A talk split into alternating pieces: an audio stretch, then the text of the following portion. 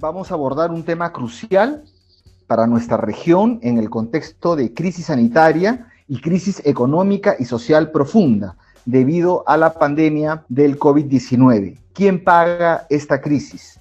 Desde los movimientos sociales, las organizaciones sociales, las redes de sociedad civil, los partidos políticos nacional populares, progresistas y de izquierda, decimos, es la hora de grabar a los ricos y a los más ricos. Es hora de grabar la riqueza y las grandes fortunas. ¿Cómo se graba a los ricos y a los más ricos? ¿Cuál es el planteamiento para grabar a las grandes riquezas en Argentina y qué lecciones debemos sacar en Perú del debate allá? ¿Cómo ha sido la experiencia de los países que han aplicado el impuesto a la riqueza en la región y el mundo? ¿Qué características debe considerar una propuesta en el Perú? ¿Qué otras medidas tributarias de transparencia, de control de capitales son indispensables para que este impuesto sea eficaz? ¿Cómo lo recaudado se pone al servicio de los pueblos? ¿Cuáles son las disputas narrativas que se van a plantear con las élites del poder económico y sus defensores?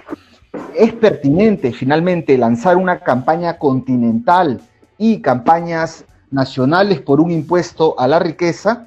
Bueno, esta, entre otras cuestiones, van a ser abordadas por nuestros panelistas y luego por un pequeño debate que vamos a sostener aquí. Sin más preámbulo, dejo en la palabra por 25 o 30 minutos a la diputada Fernanda Vallejos. Fernanda, bienvenida. Muchas gracias.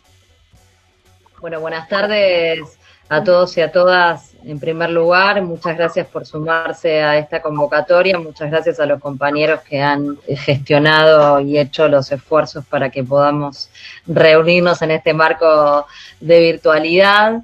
Eh, y bueno, poder compartir un poco nuestras experiencias, expectativas en torno a un tema que maravillosamente yo creo está suscitando el interés de muchísimas personas a lo largo y a lo ancho del mundo, porque son muchos los países que se han sumado a debatir sobre un impuesto a la riqueza como alternativa para financiar los enormes esfuerzos que por supuesto no solamente requiere esta instancia donde los países están llevando adelante estrategias sanitarias muy profundas para eh, enfrentar la pandemia, sino también los enormes esfuerzos que requiere y va a seguir requiriendo la recuperación económica y social de nuestros países una vez que hayamos logrado combatir al virus, ¿no? Y en este sentido creo que esta iniciativa que tiene que ver con grabar a las grandes fortunas en cada una de nuestras economías,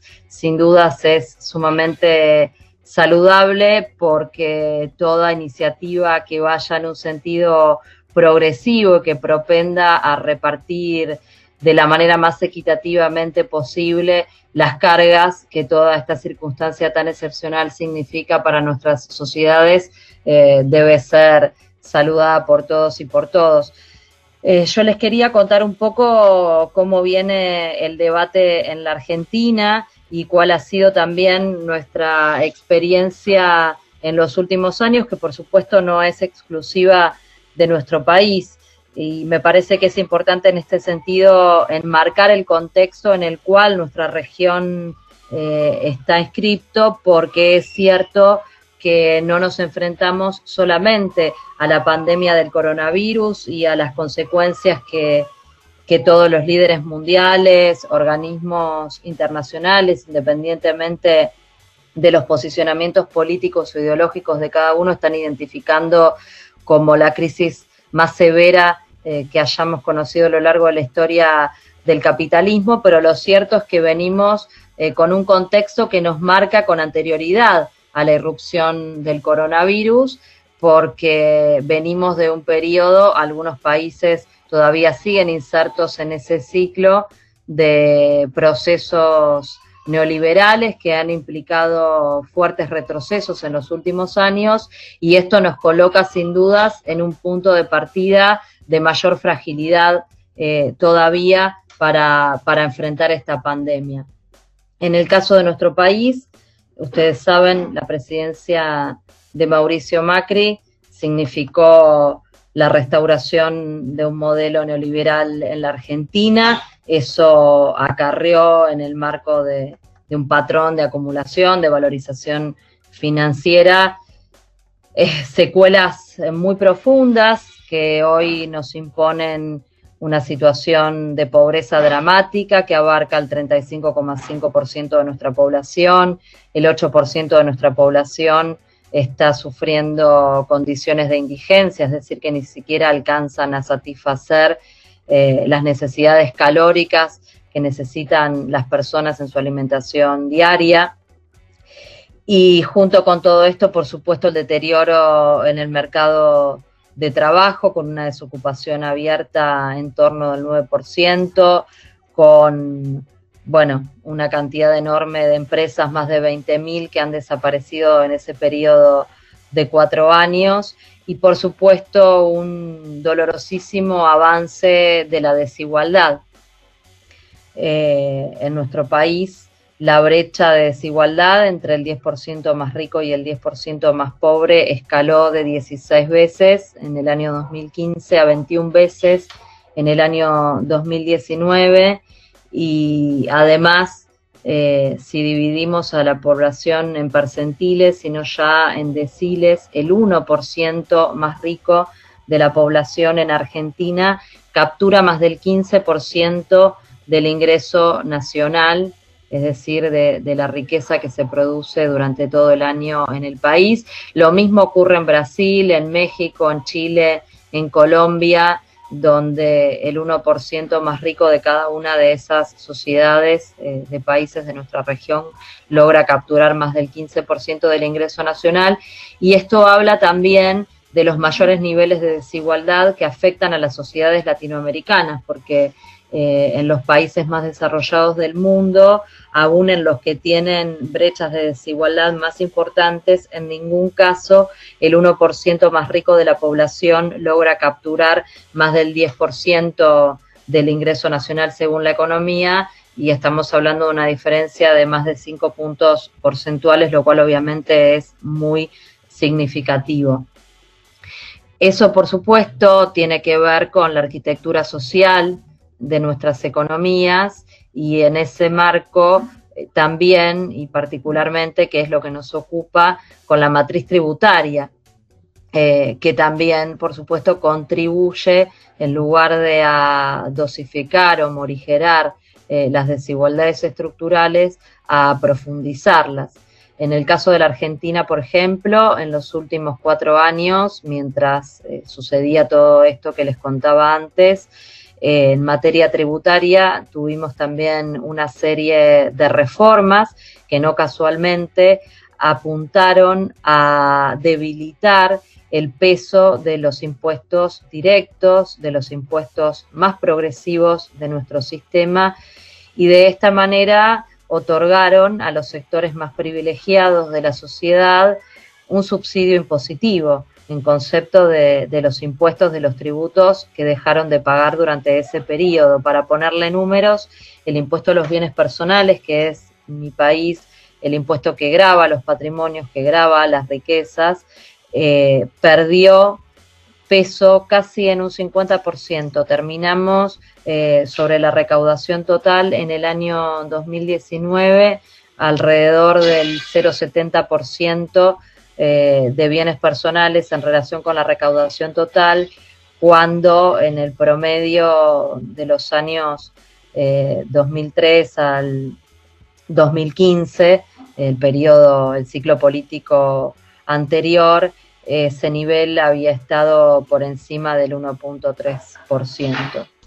Eh, y esto, por supuesto, contribuyó a que los ricos se pudieran volver más ricos y los pobres, por supuesto, eh, se empobrecieran y sobre todo eh, la gran eh, clase media que tiene la Argentina fueron también los sectores, con todas sus heterogeneidades, más perjudicados por este proceso distributivo regresivo que sufrió el país. En ese contexto, nos planteamos y frente a la circunstancia excepcional que significa la pandemia del coronavirus, eh, trabajar esta propuesta de un impuesto extraordinario que si bien, como les comentaba, en nuestro país, a diferencia, por ejemplo, de lo que ocurre en Perú, sí existe un impuesto que grava a las riquezas. Este que estamos discutiendo hoy es un impuesto de carácter extraordinario que tiene que ver con atender específicamente la multiplicidad de necesidades que aparecen con la crisis del coronavirus y que eh, no busca agravar al universo de personas muchísimo más amplio que abarca el impuesto a los bienes personales, que es el que graba de manera regular a la riqueza y al patrimonio en la Argentina, sino que pretende recaer puntualmente sobre aquellas personas que son propietarias de las fortunas más importantes. Estamos hablando de personas que tienen un patrimonio en números redondos por encima de los 3 millones de dólares, son 200 millones de pesos eh, al tipo de cambio vigente en la Argentina, y estamos pensando en una estructura alicuotaria que va del 2 al 3,5% con una escala progresiva en la medida en que nos vamos acercando a la cima de esa pirámide de la riqueza.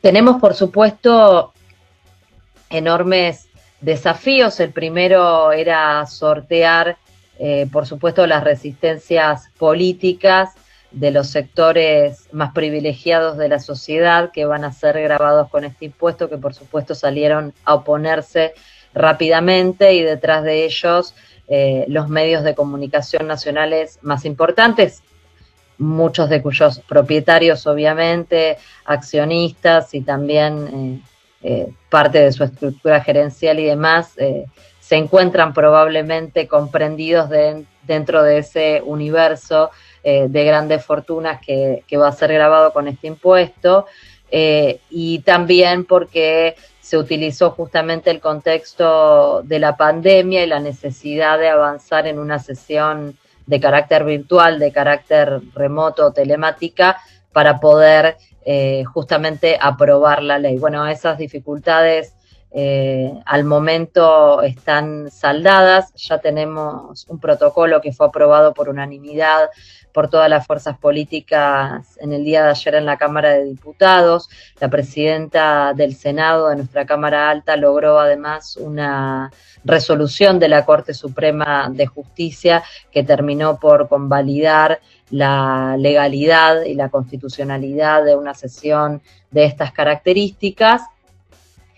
Y por supuesto sigue el debate y seguirá este, hasta que se apruebe la ley y seguramente seguirá después, porque los argumentos que históricamente ha sostenido la derecha para defender sus privilegios se reciclan de manera persistente. Seguramente esto tampoco es exclusivo de nuestro país. Lo primero que han argumentado es que un impuesto a las grandes riquezas atentaría contra la inversión productiva lo cual está claramente reñido con lo que el estudio empírico de la ciencia económica y la propia experiencia histórica reciente en nuestro país demuestra cabalmente. De hecho, como les contaba antes, el peso de los impuestos directos y particularmente del impuesto a los bienes personales, que es el que grava la riqueza, eh, se redujo en los últimos años y también en ese mismo periodo de tiempo, mientras los ricos pagaban cada vez menos impuestos, también se desplomaba la inversión en nuestro país, lo cual demuestra la falacia eh, de este argumento tan esgrimido, tan remanido, tan repetido. De hecho, la tasa de inversión como proporción del PBI en la Argentina, mientras los impuestos a las riquezas se recortaban, la inversión pasaba en promedio, la tasa de inversión del 21% del PBI en los años de gobiernos kirchneristas que antecedieron al gobierno de Mauricio Macri y caía al 19% promedio durante el periodo de gobierno eh, neoliberal entre 2015 y 2019. La evidencia empírica también es muy robusta y concluyente a la hora de señalar que la desigualdad es eh, un elemento que contribuye a reducir la tasa de crecimiento de la economía y esto también lo corroboramos en nuestro país en los últimos cuatro años porque a la par que avanzaba la desigualdad en la Argentina, también éramos víctimas de una profunda recesión en materia económica eh, que terminó con un recorte del PBI per cápita del 34% de punta a punta medido en dólares. Eh, con lo cual, digo, los argumentos de la teoría económica y los argumentos de los que nos dota la evidencia empírica permiten refutar fácilmente eh, los argumentos que se buscan anteponer para justificar en definitiva la preservación de privilegios a los que las clases dominantes, por supuesto, y las élites locales en cada uno de nuestros países eh, han estado tal vez demasiado acostumbradas durante muchísimo tiempo a poder sostener y en muchos periodos incrementar. Lo cierto es que eh, este es un impuesto con el que pensamos en la Argentina recaudar alrededor de 3.000 o 4.000 millones de dólares. No sé si les decía antes eh, que recae sobre un universo muy pequeño de personas. Eh, estamos hablando de alrededor de 12.000 personas físicas. Somos 45 millones de habitantes en la Argentina. Esto es entre un 0,02 y un 0,03% de la población total. Eh, y, y, hay algunas particularidades, ¿no? Cuando nos metemos a analizar estos temas, que a mí me parece que es importante también ponerlas sobre la mesa porque nos hablan, a mi juicio, de los mayores desafíos que tenemos por delante y que seguramente trascienden largamente este debate puntual, que es muy importante y que estamos dando, porque cuando analizamos lo que ocurre con esas personas más ricas, lo que vemos es que en el caso de la Argentina, y, de nuevo, sé que estos fenómenos no son privativos de nuestra economía, esas personas tienen aproximadamente el 80% de la riqueza declarada fuera de nuestro país. El 80% de la riqueza que declaran está fuera de nuestro circuito productivo con lo cual, y volviendo al argumento que es vos a la derecha, eh, lejos está de poder contribuir a la inversión productiva en nuestra economía. En segundo lugar, cuando cotejamos los datos de la contabilidad nacional argentina, los datos que eh, recopila el INDEC, el Instituto Nacional de Estadísticas en nuestro país, y los ponemos en comparación con los datos que surgen de las declaraciones juradas del fisco argentino. Ustedes saben que eh, nuestro sistema impositivo es declarativo, es decir, que eh, se basan las declaraciones juradas de las personas. Bueno, la diferencia entre la riqueza que se declara y lo que registra la contabilidad nacional es abrumadora. Llegamos a la conclusión de que el 70%, que dos tercios de la riqueza que se mantiene fuera de la Argentina no está declarada en el fisco local. Y esto sencillamente lo que pone sobre la mesa es que nuestro gran desafío, nuestro mayúsculo desafío es trabajar con vehemencia para controlar y combatir lo que, no tengo ninguna duda, constituye el mayor flagelo que pesa sobre nuestras economías, que tiene que ver con la fuga de capitales, el impresionante drenaje de riqueza y de divisas que son sustraídos año a año a nuestras economías y que imposibilitan a nuestros estados de mantener un proceso de crecimiento y de desarrollo sostenible someten a nuestras poblaciones, a nuestros pueblos, a sufrir los flagelos de la pobreza, de la indigencia,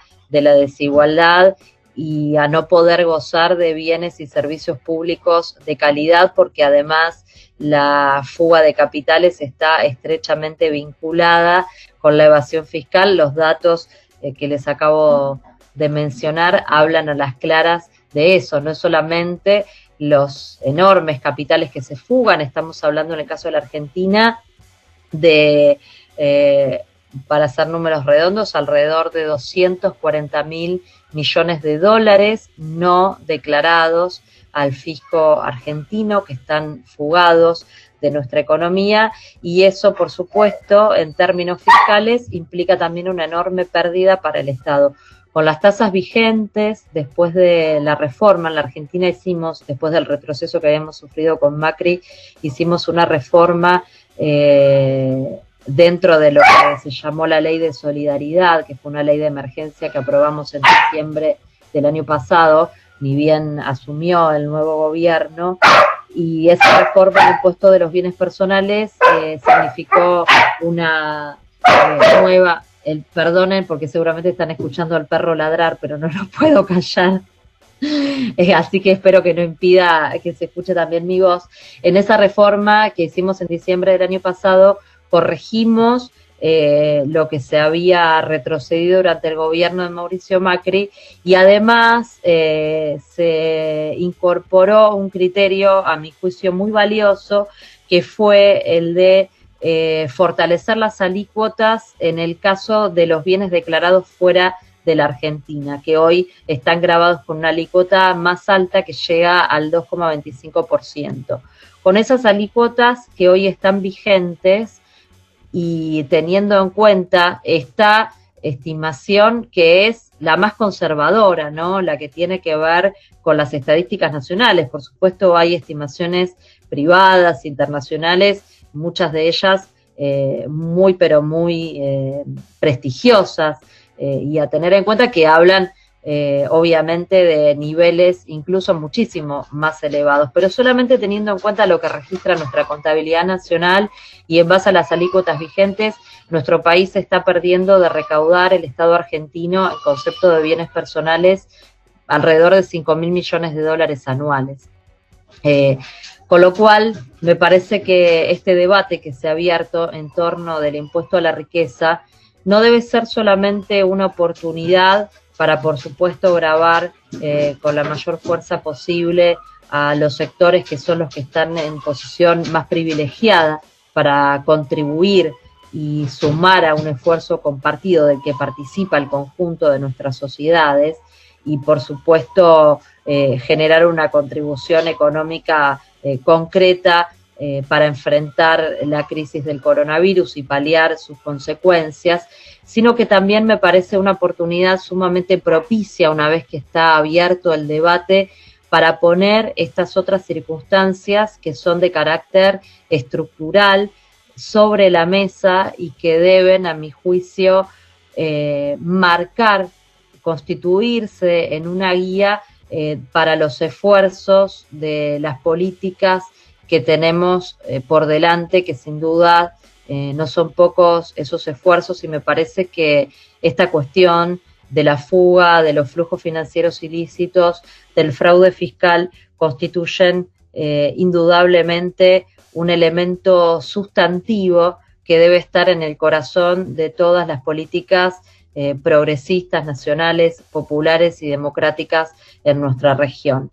Vamos a dar la palabra por 10 minutos aproximadamente a Susana Ruiz. Ella es española, eh, economista, responsable de justicia fiscal eh, de OCFA. Bueno, Susana, has escuchado este enorme reto que plantea eh, Fernanda, no solo para el impuesto extraordinario las grandes fortunas, que es la, la, propuesta argentina, sino los problemas que ya plantea un impuesto regular a la riqueza y que nos precisamente encontramos ahí con un límite y cómo solucionarlo. Ella habla de 5 mil millones de dólares anuales que no se recaudan por el impuesto a la riqueza, por todo este tema de la globalización, los paraísos fiscales, los mecanismos de fuga de capital. Bueno, 10 minutos, eh, Susana. Bienvenida.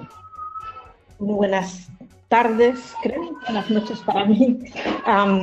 muchas gracias por la invitación, Carlos, Adrián y, todos, eh, y muchas gracias también a la, a la, diputada Vallejos, porque es muy refrescante escuchar la eh, intensidad y la, y la voluntad que tienen en un país como el de Argentina para poner en marcha estas, este, este, tipo de iniciativas. Yo diría que es muy importante porque lo que hemos visto de la experiencia internacional, de la experiencia incluso de países como, como España, en todo lo que tiene que ver con tributación de la riqueza, y lo vamos a ver más ahora en este contexto, es que todas las reticencias que existen son reticencias ideológicas y dogmáticas hemos escuchado estas últimas semanas de varios funcionarios de organismos internacionales, entre otros, curiosamente, del Fondo Monetario Internacional, eh, que, es, eh, que es un impuesto, es decir, que las razones por las que no se ha puesto en marcha antes tienen que ver poco con la eficiencia, salvo en países de renta muy baja, eh, y tienen mucho más que ver con las reticencias políticas. Y hemos escuchado de estos organismos también estas últimas uh,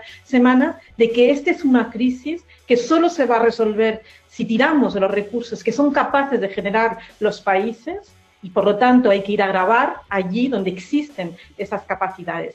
Y uno de los mecanismos más ágiles y que tienen más valor de legitimidad en estos momentos, no lo decimos solamente desde organizaciones como Oxfam, sino de distintos organismos, tiene que ver con las distintas formas de tributación de la, de la riqueza, del patrimonio, uh, de los activos financieros, etc. Uh, eh, tanto es así que, sorprendentemente, en una de las fichas técnicas que el Fondo uh, Monetario ha estado publicando estas últimas semanas, uh, indicaba que este era el momento de aplicar medidas de solidaridad para incrementar de forma rápida y ágil la tributación de la riqueza. El fondo no es la primera vez que lo dice. Es cierto que hay una especie de esquizofrenia siempre en cuanto a lo que se dice en, las recomendaciones que se hacen desde Washington y luego las recomendaciones que se dan en los, en los países, pero en varias ocasiones, incluso en el monitor fiscal, que es la Biblia del Fondo Monetario, han estado recuperando la idea de que los impuestos a la riqueza son el mecanismo, son la forma que menos distorsiona en realidad el crecimiento y el desarrollo de la economía. Uh, y que había mucho espacio en el conjunto de los países para uh, ampliar las, uh, la tributación a la riqueza, en todas sus formas, riqueza, rendimientos de capital y, eh, propiedad.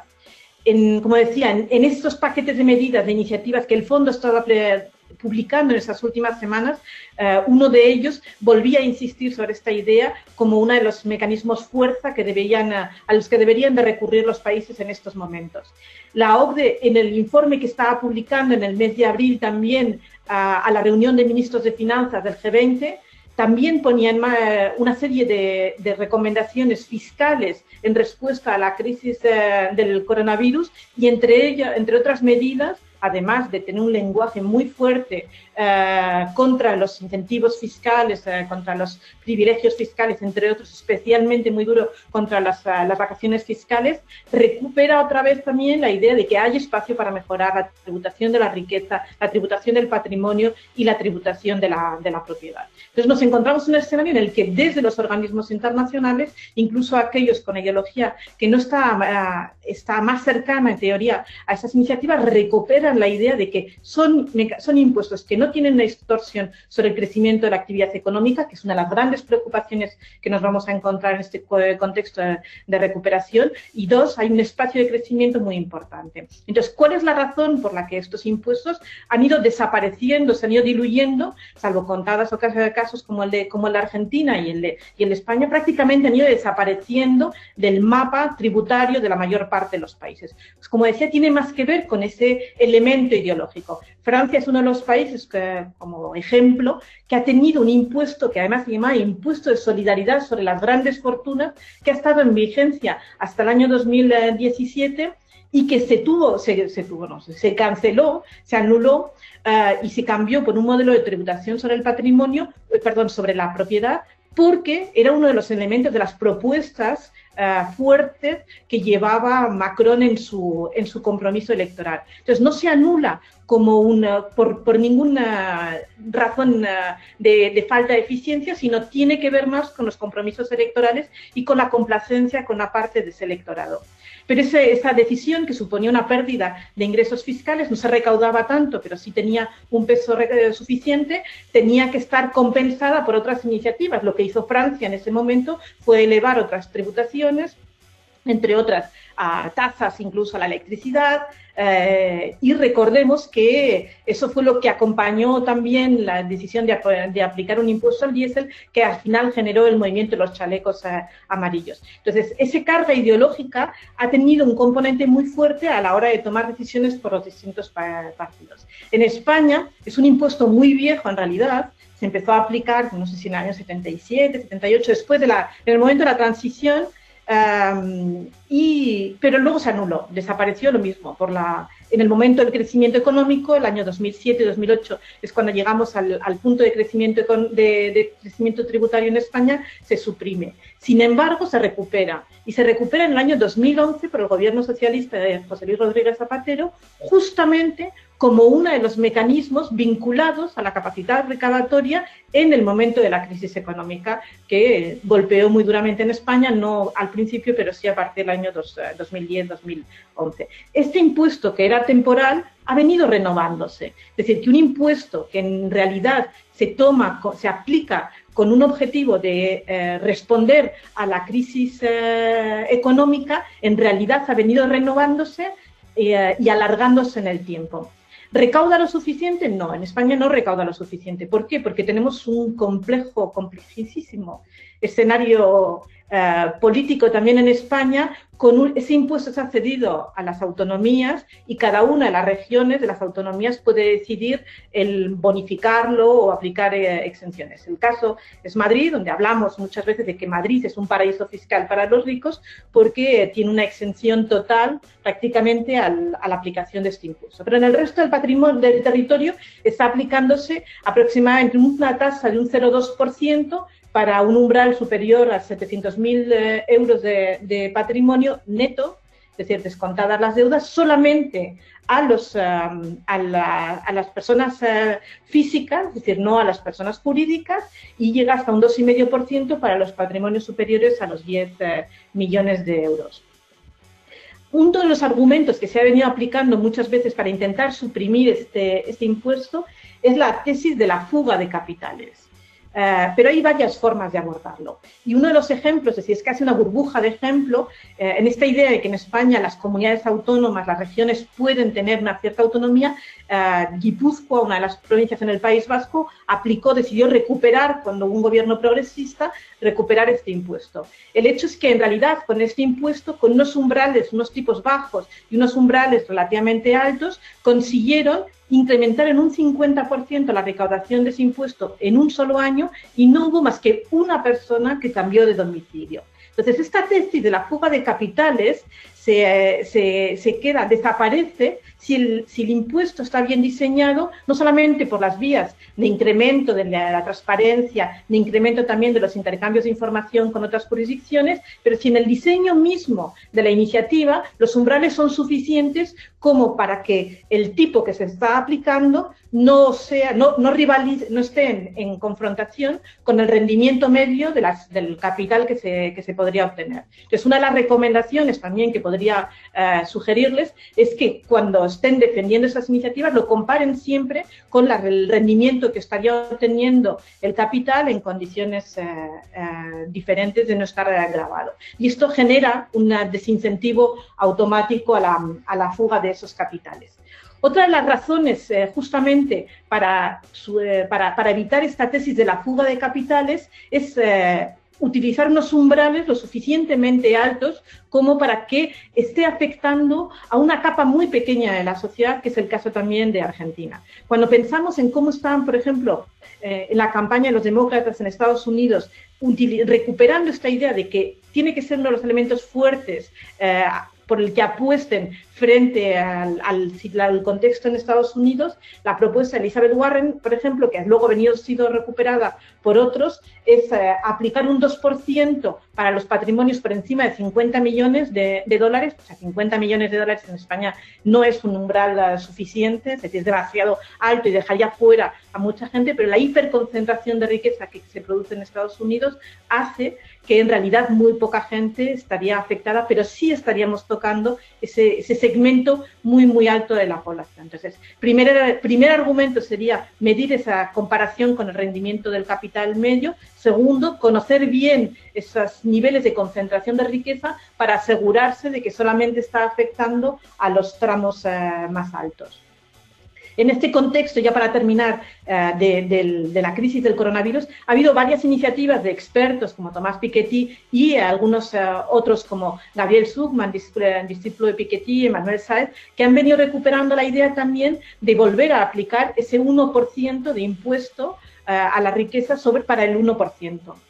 Entonces, hay también al mismo tiempo iniciativas que se están planteando de algo muy parecido a la iniciativa argentina, pero para alimentar el presupuesto eh, europeo, es decir, para evitar también la competencia entre todos los países de la Unión Europea, se aplicaría a todos los países.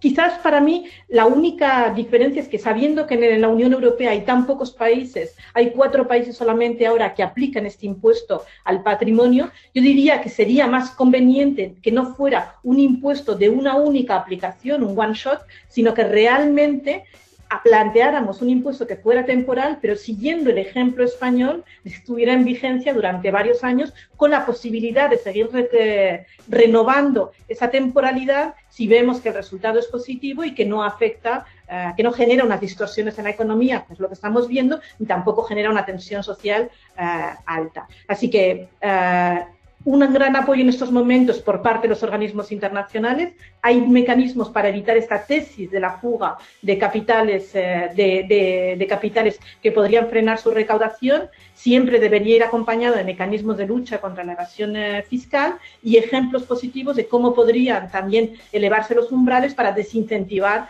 esa tesis de la fuga de capitales que podría estar planteando. Y recordemos que la ortodoxia de las instituciones reconoce que son los impuestos que menos distorsión generan a, la productividad eh, económica y al crecimiento económico, que será también uno de los argumentos más fuertes en este momento. Nada más. Muchas gracias, Susana. Muy interesante también tus comentarios. Eh, creo que coincides ahí con Fernanda en que no hay relación eh, entre el impuesto y la caída de la inversión. La, experiencia o la evidencia empírica lo demuestra, señalada Fernanda, tú también has eh, señalado otros elementos, el factor político, eh, que no basta solamente tener la normativa, ¿no? sino la voluntad política de llevarla hasta el final y un impuesto bien diseñado. Bien, entonces damos la palabra ahora también por 10 minutos a Luis Moreno. Eh, Lucho, adelante. Eh, él es eh, economista también y responsable, coordinador de justicia fiscal de la Red Latinoamericana por Justicia Económica y Social, Latindad. Bueno, en primer lugar, agradecerlos la exposición de la diputada Fernanda Vallejos. Creo que el marco general de la discusión sobre quiénes deberían ser los que deberían tributar y sumar a las arcas fiscales de nuestros países eh, es, bien clara, ¿no? Las grandes riquezas, las grandes élites tienen que contribuir, eh, digamos, a eh, incrementar justamente las, el, erario nacional que puede, que debería ser, digamos, este, distribuido hacia los diversos sectores sociales básicos, ¿no? salud, alimentación, vivienda, y así contribuir, digamos, a la prosperidad también de los países, ¿no? Pero sabemos que también el contexto de nuestros países, eh, este proceso de la economía neoliberal, eh, el poder de las élites, eh, entre otros, han retrasado muchas de las propuestas que, digamos, desde los sectores más progresistas de, de nuestra sociedad han tratado de levantar, digamos, como bandera. Sin embargo, eh, este es un momento creo que claro, específico, para poder seguir levantando las diversas iniciativas. Y en ese marco, el impuesto a la riqueza, como ya se había señalado, es un elemento clave y crucial, ¿no? Y de fácil recaudación, como señalaba también Susana, ¿no? O más rápida eh, eh, recaudación ante, ante el contexto que estamos viviendo, ¿no? Eh, me pidieron abordar un poquito también parte del proceso de, Perú, de las iniciativas, y también voy a tratar de eh, eh, agregar algo de la información que desde sociedad civil y desde los diversos frentes venimos también levantando, este, que, que justamente son elementos que podrían contribuir a, a las medidas de transparencia que pueden ser complementarias a los diversos, las diversas iniciativas y sobre todo a la, eh, este impuesto a la riqueza, al patrimonio o también al impuesto a las, a las grandes fortunas o las grandes riquezas, ¿no? Eh, muy, muy rápidamente, en Perú creo que eh, la discusión del impuesto al patrimonio se remonta a hace la década de los 60, donde habían, digamos, unas iniciativas eh, iniciales del patrimonio al accionariado, el patrimonio empresarial, que es lo que devino en eso, ¿no? Con el transcurrir de los años hubieron varias eh, modificaciones, ¿no? Eh, hasta donde llegar más o menos al año 87, donde se, se implementó un impuesto al patrimonio neto personal, ¿no? Pero que caía en bienes ubicados en, el territorio, no las exteriores, eh, digamos, no la riqueza offshore o los no domiciliados. Y luego hubo una discusión muy grande de, de, de, cómo, qué es lo que se debería grabar, ¿no? Es, qué es lo que no se debería grabar. Finalmente, con la incorporación del modelo económico neoliberal de los 90, en el año 93, el decreto fue finalmente derogado. Entonces, este contexto específico de la pandemia y mucho antes, un poco atrás, nos eh, vuelven a abrir la oportunidad de empujar el debate por lo que muchos tiempo estuvimos eh, empujando en esta agenda, ¿no? que es cómo hacer que paguen más los que más tienen, es decir, reducir específicamente esa brecha de, de, desigualdad que afecta enormemente a nuestra región. Eh, y específicamente también a, a nuestro país, ¿no? Eh, para terminar esta mega concentración de la riqueza que se sigue acumulando en manos de unos cuantos. Eh, ya se han dado bastantes cifras, eh, bueno, en el contexto nacional, eh, digamos, hay muchos elementos, documentos, estudios que ratifican estas, estas brechas de, de inequidad, por señalar informes de Oxfam y otras organizaciones y expertos que nos han puesto en la agenda del debate esta, esta situación y de cómo impacta ferozmente a nuestras bases tributarias y sobre todo cómo afecta a los más pobres y más vulnerables en nuestra sociedad, ¿no? Eh, para pasar muy rápido a las propuestas en curso de lo que hay en Perú, eh, básicamente hemos podido recoger como cuatro grandes propuestas, dos eh, legislativas, una del gobierno y una propuesta que viene justamente de, de, de, un partido político, también liderado por, por, una, uh, por, líderes sociales. ¿no? Eh, tenemos la primera propuesta que, que, que, surge en este contexto, que es una propuesta que surge en el, en el digamos, en el, eh, en, en, el marco de la campaña uh, congresal previa, la transitoria, que estamos viviendo ahorita, ahora mismo, que fue una propuesta eh, levantada por el Frente Popular Agrícola, ¿no? donde ahora ya, digamos, en, en, en uso de las facultades legislativas, ha brindado un proyecto de ley eh, denominado el impuesto directo a la solidario a las grandes fortunas, pero también a los privados, grupos económicos eh, y empresas en general, o sea, sociedades comerciales, ¿no? Eh, hay una diferenciación eh, entre los diferentes rubros a los, que, a los cuales esta propuesta se, se, señala. Eh, tanto para personas naturales, jurídicas y para grupos económicos, siendo la más, la más baja, digamos, primer nivel a las personas naturales, que va entre el 0.2 y el 1% anual, que, facturen para personas que facturen uh, un millón de soles, luego que tenemos algunos... Uh, participantes internacionales, esto sería más o menos 330 mil eh, dólares, porque los montos de sus bienes inmuebles ascienden a, este, a dicho monto.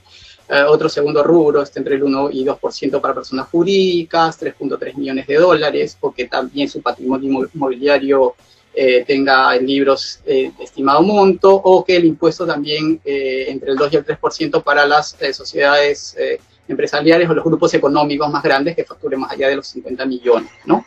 Eh, no tenemos, eh, no hay, no se especifica una fecha, no se especifica temporalidad, que es lo que también se señalaba Susana, digamos, como un elemento clave, que no sea one shot, sino que tenga una temporalidad, un poco más o menos estimado recaudación.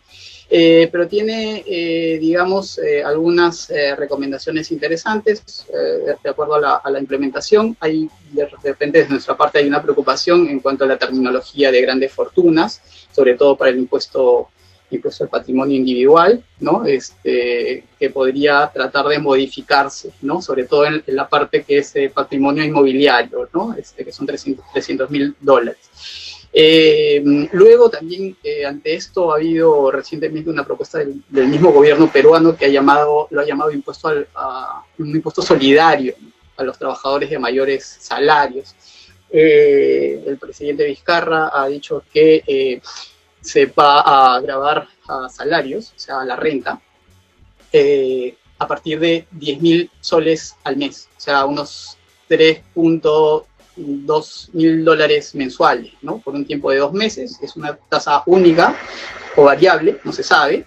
La propuesta está en, digamos, en discusión. Hay que saber un poco más qué es lo que trae alrededor de, de estos. Más o menos entendemos que son dos, sería dos meses por el contexto de la, de la pandemia. Eh, se esperaría una recaudación estimada de 300 millones, o sea, unos 100 millones de dólares aproximadamente, pero el problema en esto es que eh, recae en la renta y está recayendo este, a los, y no recae a los de mayores ingresos, sino sigue eh, recayendo, digamos, en una, uh, en una población de ingresos medios aproximadamente. Entonces todavía no está la discusión acá de las grandes fortunas en la propuesta del gobierno. ¿No? Y que ha sido ampliamente criticada por diversos sectores. Entonces vamos a ver qué, qué va a pasar ahí. Luego, este, recientemente hemos tenido una propuesta que sea un proyecto, un proyecto de ley, o no sé si de repente es un borrador, o lo tenemos como tal por el momento, eh, denominado el impuesto a las grandes fortunas, eh, del Frente Amplio, ¿no?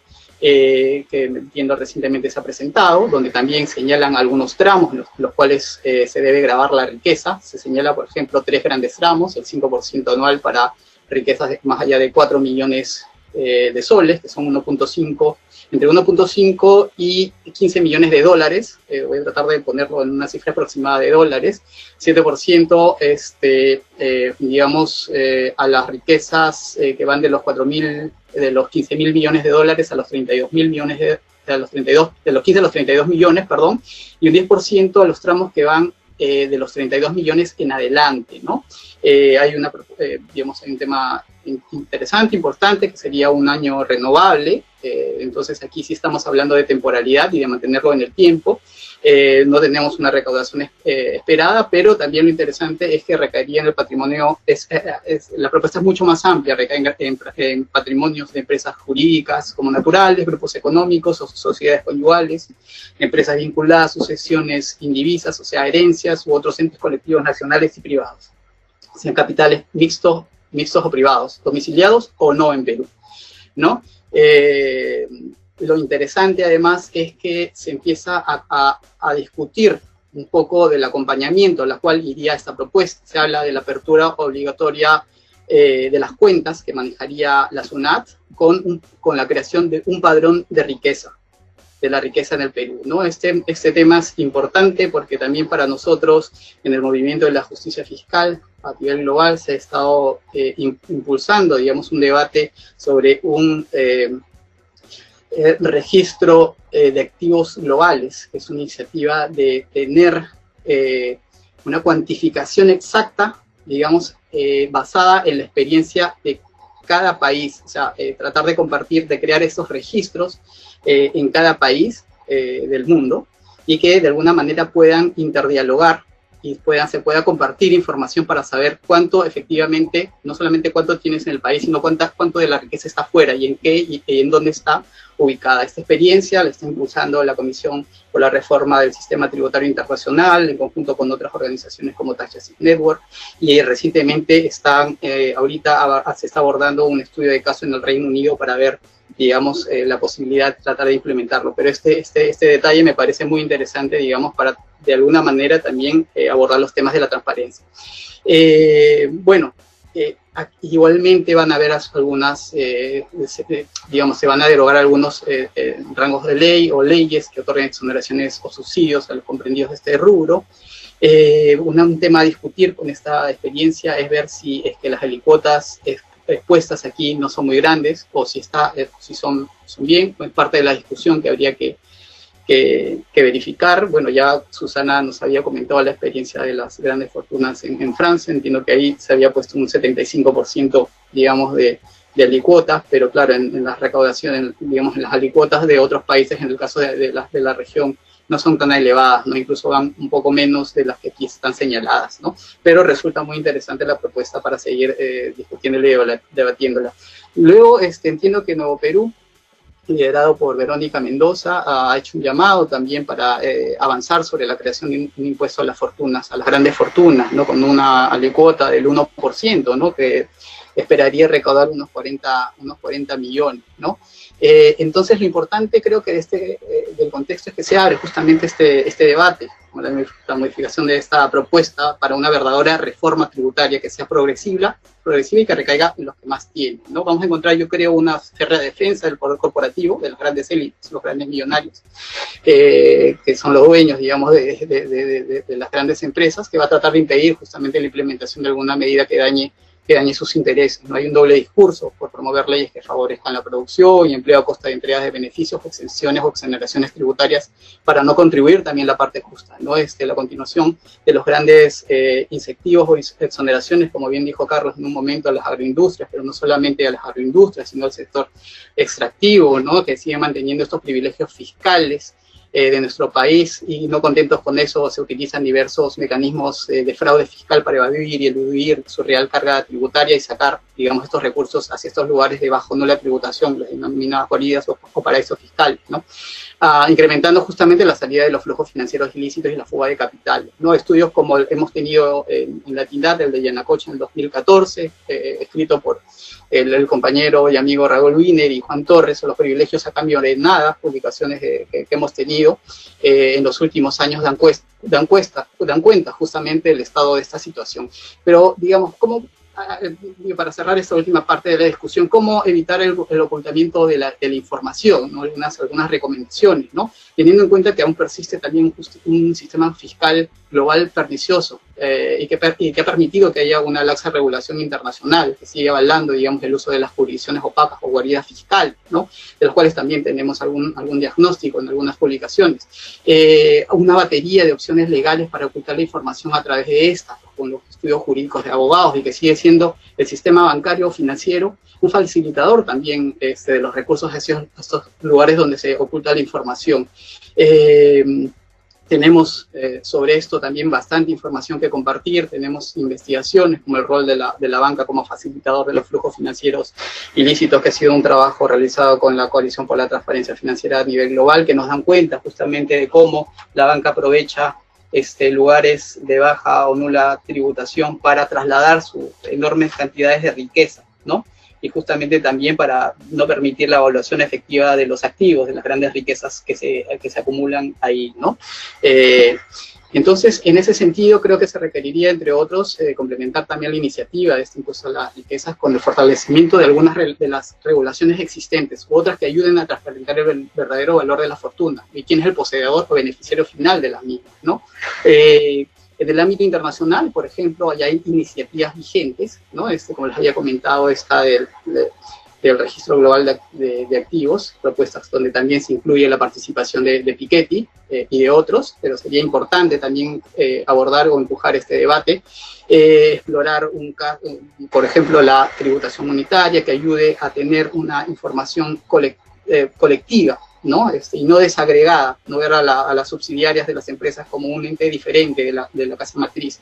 Eh, y hay que seguir también evaluando las iniciativas que están en curso. Ya este, Susana señalaba que la OCDE había sido este, fuerte, digamos, en algunas iniciativas, sobre todo en estas, pero en otras de, algún, de algún modo no son, no son tan fuertes, no son no son tan, tan fuertes en la regulación como los, los casos de abrir las cuentas eh, o los registros contables eh, de las corporaciones, los intercambios automáticos de información, etcétera, eh, y peor aún cuando algunos países como Perú han adoptado estas normativas y permite, por ejemplo, de obtener información de registros contables de eh, empresas extranjeras domiciliadas en Perú, pero se ha negado a recibir información de, eh, de contribuyentes peruanos en el extranjero voy terminando, es necesario justamente trabajar también en mejores regulaciones en, los aspectos de la fiscalía internacional. De por sí solo, para finalizar, eh, no es necesario, o, no, solamente eh, tener el impuesto a las grandes fortunas, eh, de por sí solo ayudaría a llevar una contribución progresiva.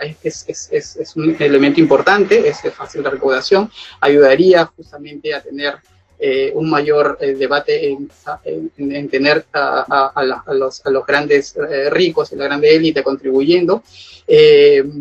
sin embargo, también se debería contemplar en una, creo que en un marco un poco más amplio que puede incluir otros tipos de gravámenes que también se han puesto sobre, la, sobre, el, sobre el tapete con diversos expertos este, durante eh, durante estos, estos días y estos años, ¿no? Por, sobre todo grabarme sobre las grandes riquezas, el impuesto a la herencia, la, reposición, por ejemplo, de las ganancias de capital, los bienes de lujo, el impuesto al sistema eh, financiero bancario, ¿no? Este, más allá de las transacciones, del impuesto a las transacciones tributarias, un impuesto Tobin. Eh, la idea es cerrar justamente las brechas de desigualdad que afectan a nuestra región. Para terminar, es, es, es necesario dotar de capacidades también a nuestros organismos y a las administraciones tributarias, tribunales fiscales y otros organismos. Eh, hay, que, hay que ver, hay que abrir la, cancha en lo técnico, está abierta, ahora necesitamos eh, un mayor debate político y empujar este debate, ¿no? Solamente faltaría implementar este Gracias. Bien, ahora vamos a pasar al debate, a las preguntas de todos ustedes. Yo dejo a cargo la moderación a Adrián Falco, eh, coordinador del programa de integración regional de la Fundación CES y coordinador de la Red de Justicia Fiscal de América Latina y el Caribe. Adrián me parece que el, debate que estamos teniendo, el profundo debate que estamos teniendo hoy aquí, eh, no es para nada nuevo. Eh, es un debate que venimos sosteniendo desde hace muchísimos años y que tiene un título que todos conocemos y que es, sin dudas, qué rol tiene que tener el Estado, qué rol tiene que jugar el Estado. Si el Estado tiene que proteger la vida de todos y de todas eh, en todas sus formas, o como en el 2008 y ante una crisis parecida, sin coronavirus, en el 2008 ante una crisis económica parecida, eh, salió a rescatar a bancos y financieras. Eh, me parece que en la base está esa discusión, más allá de em, ciertos tecnicismos que se pueden desplegar en este debate y que me da el pie para decir que esto no es un debate de técnicos o de técnicas, no es un debate de especialistas, es un debate de toda la sociedad, porque los respiradores artificiales de los hospitales, porque el ingreso de los trabajadores, porque la salud pública en general eh, requiere de presupuestos y de ingresos públicos que hoy no tenemos. Em, vamos a hablar de todo eso porque seguramente hay muchas preguntas y muy interesantes para que nuestros eh, invitados nos, nos puedan responder a eso.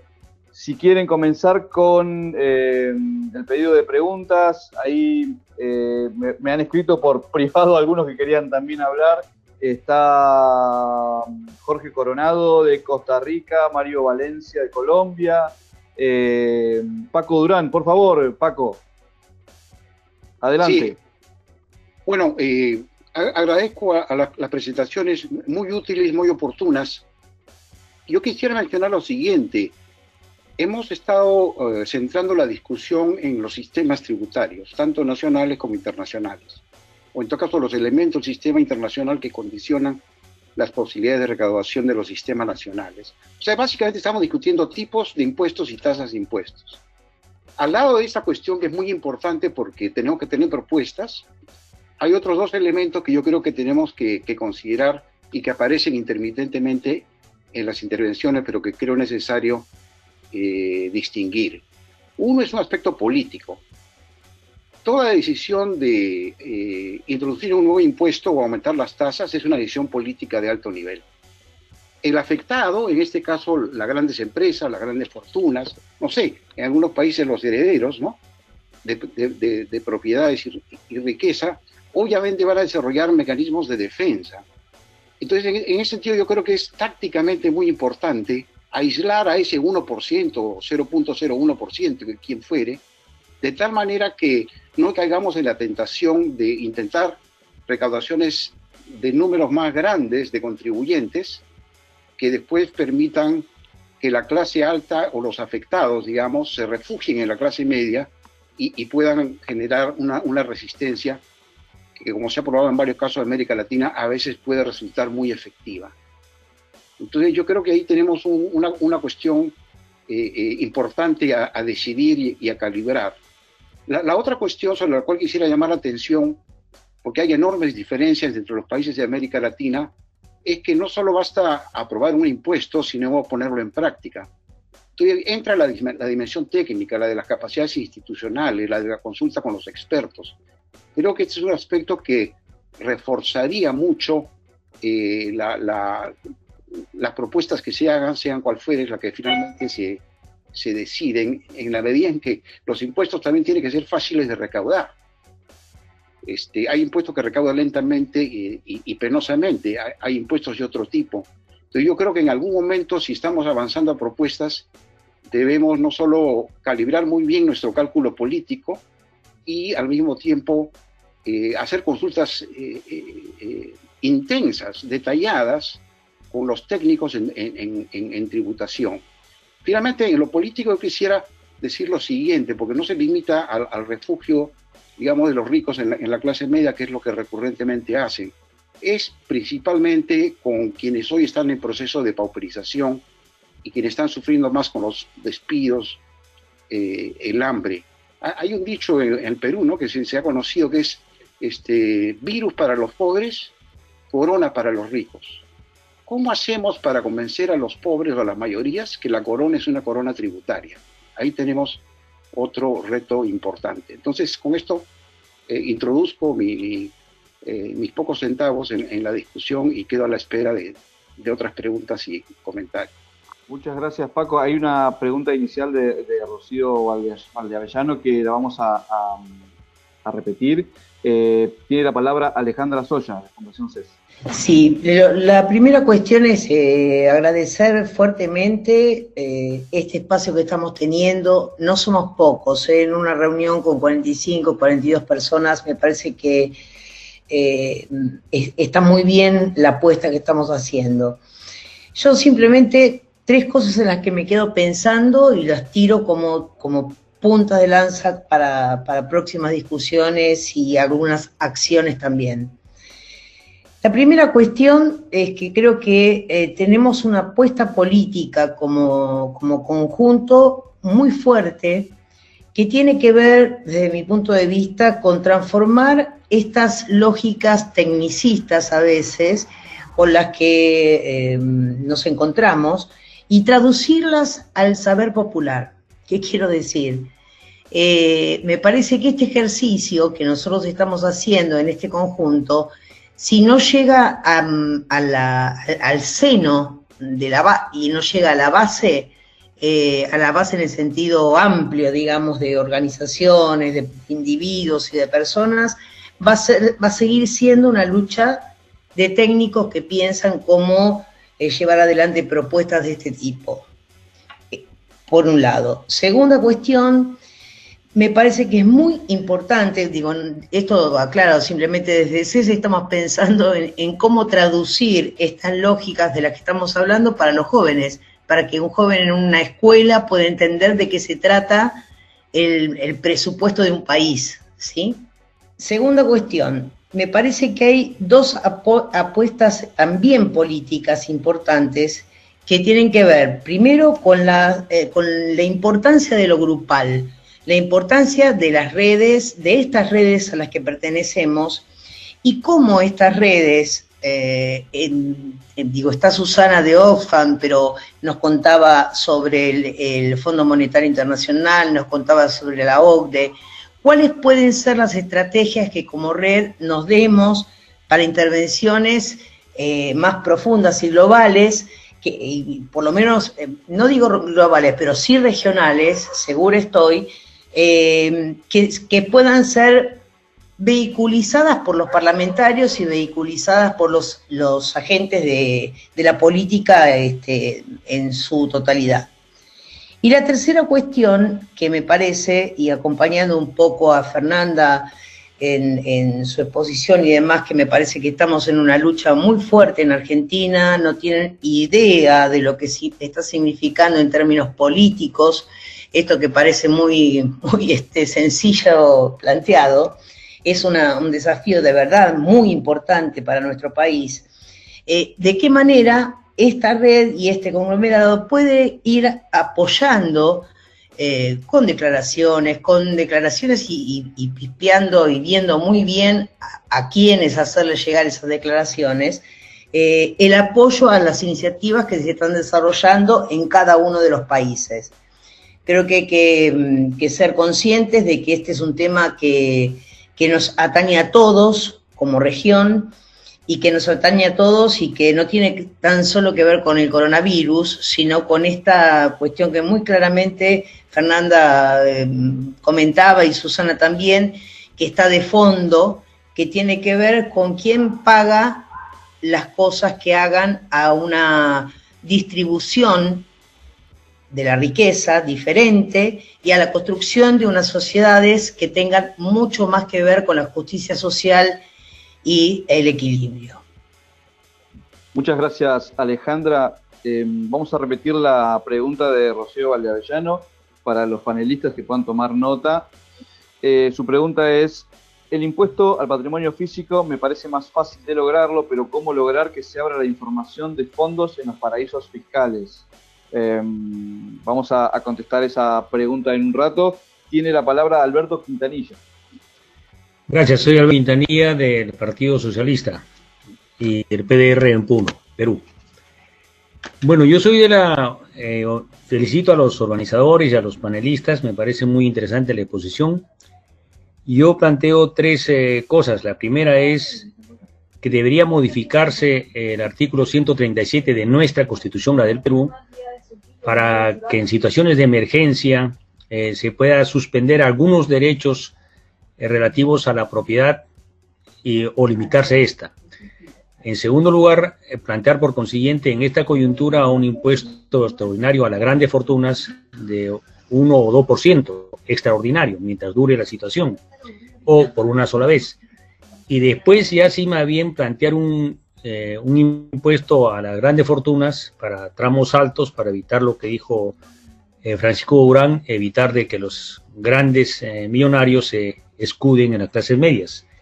Y tercero, que el impuesto a la renta también debía ser modificado para tramos más altos y restablecer, estableciendo que sean, digamos, hasta un 35 o 40%, ¿no? Yo no planteo que sea un incremento desde abajo, se mantiene la gradualidad que actualmente hay, pero se crean tramos más altos. Esa es mi, opinión. Gracias. Gracias, Alberto. que tiene la palabra Jorge Coronado. Bueno, eh, saludar efectivamente la presencia de los compañeros y compañeras. Eh, yo quería mencionar varias cosas a partir de las intervenciones.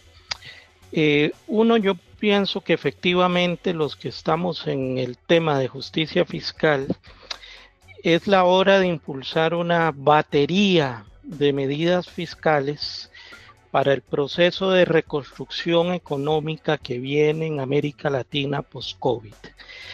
Pero a la vez y un poco en la línea que planteaba Paco Durán, esta línea de baterías de medidas fiscales van en confrontación total con el y, orientadas a desmontar, deben ir orientadas a desmontar este paradigma neoliberal en materia fiscal y en materia económica que se ha venido eh, institucionalizando en nuestra región en los últimos tres décadas y medias con contadas excepciones. Y entonces ahí pareciera que hay en esa batería tres cosas centrales. Obviamente el impuesto a las grandes riquezas que se viene hablando.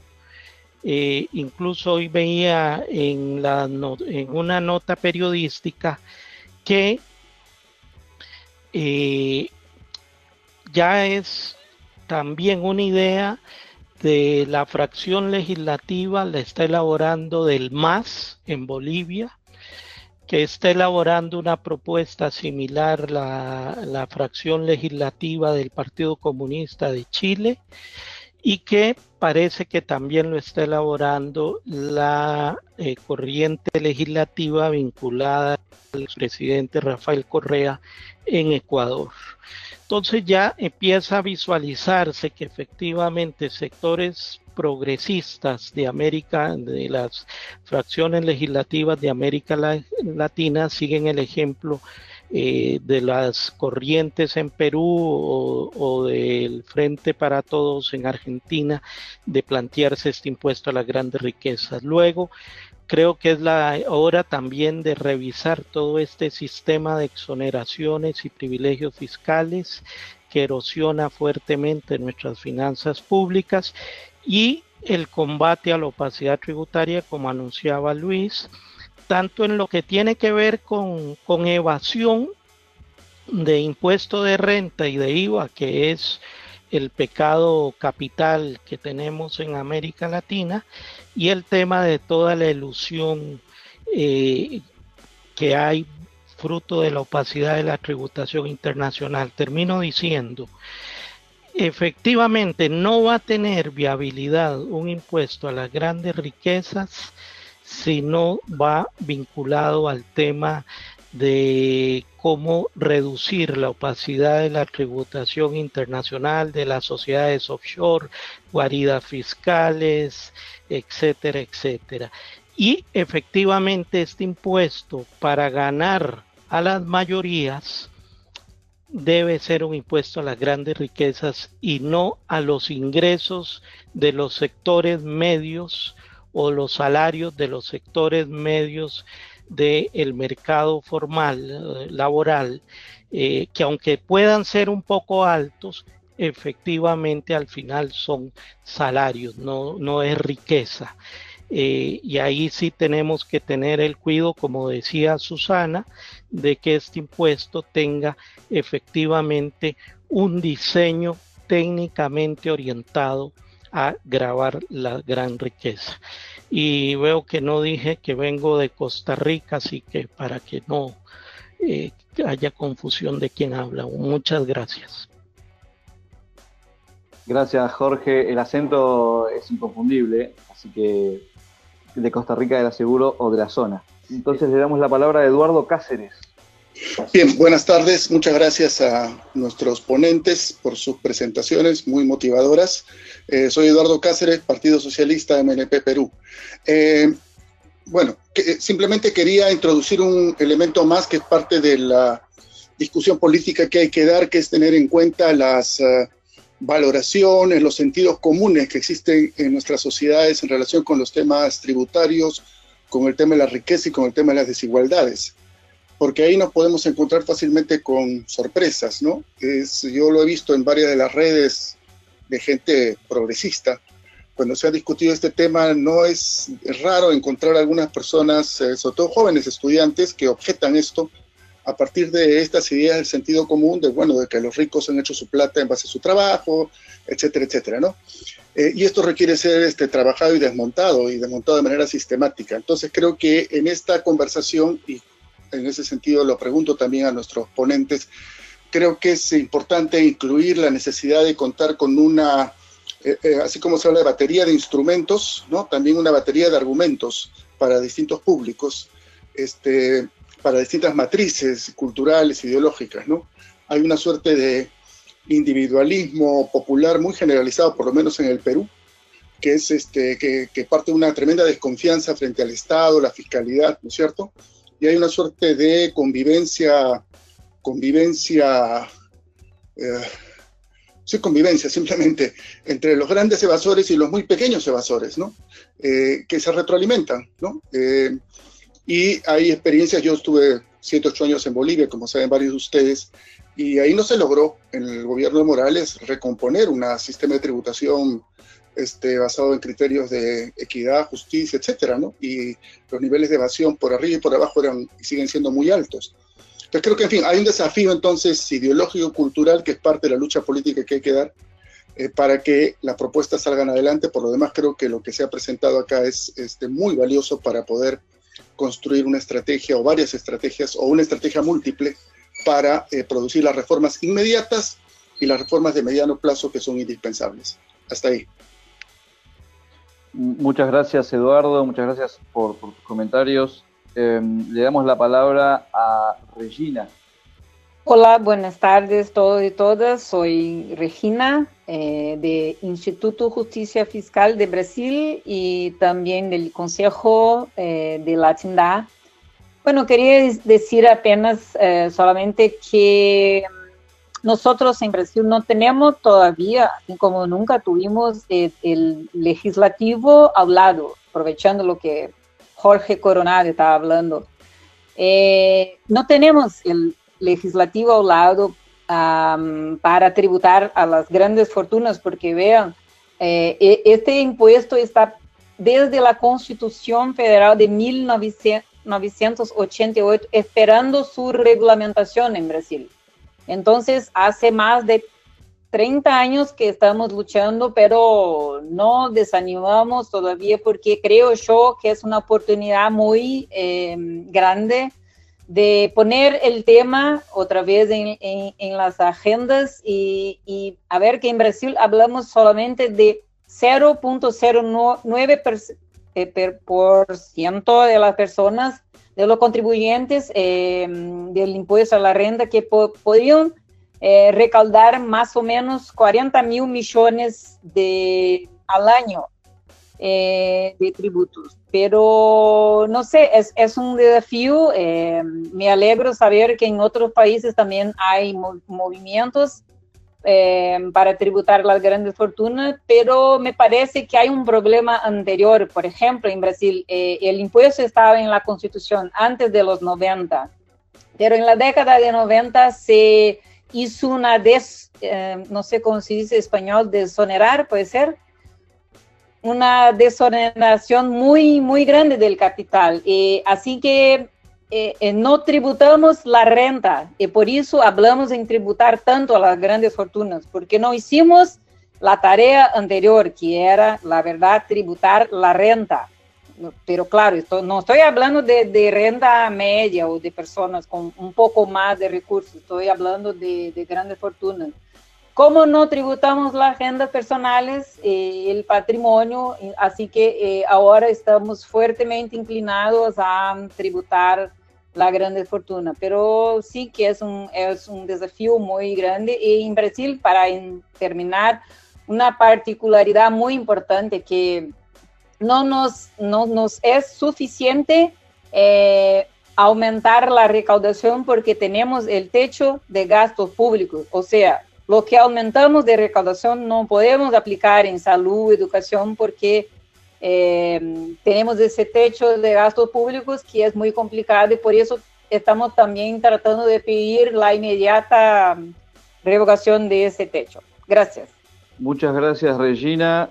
Bueno, le, vamos a dar la palabra a Marcos López de Cristianeid Brasil. Adelante, Marcos. Muchas, muchas gracias eh, y una vez más felicitaciones a los panelistas por las ponencias. Yo, o sea, con base en lo que, lo que planteaba Regina, aquí me gustaría hacer una, pregunta, yo creo que especialmente a, las colegas, a la colega, a la diputada eh, de Argentina. Eh, ¿Cómo es posible lograr, o sea, podemos hablar de, del incremento de los ingresos a través de un impuesto eh, sobre las grandes, las grandes fortunas, pero cómo asegurar que ese incremento de del impuesto va en verdad eh, generar más capacidad para buenas inversiones del Estado. O sea, eh, eh, cómo asegurar que, que, eso no, no solo va a, a todo el, el, aparato de Estado, que a veces es, es pesado, como lo sabemos, pero que en verdad eh, va a representar eh, eh, buenas inversiones del Estado. O sea, cómo vincular la lucha por un impuesto de grandes fortunas sobre grandes fortunas a la lucha por buenas inversiones públicas, por la calidad de los gastos de las inversiones públicas. Gracias. Muchas gracias, Marcos. Le paso la palabra a los panelistas, quizás en, en orden decreciente. Lucho, luego Susana y finalmente Fernanda. Bueno, agradecer por todos los comentarios, todas las propuestas, eh, los desafíos son muchos.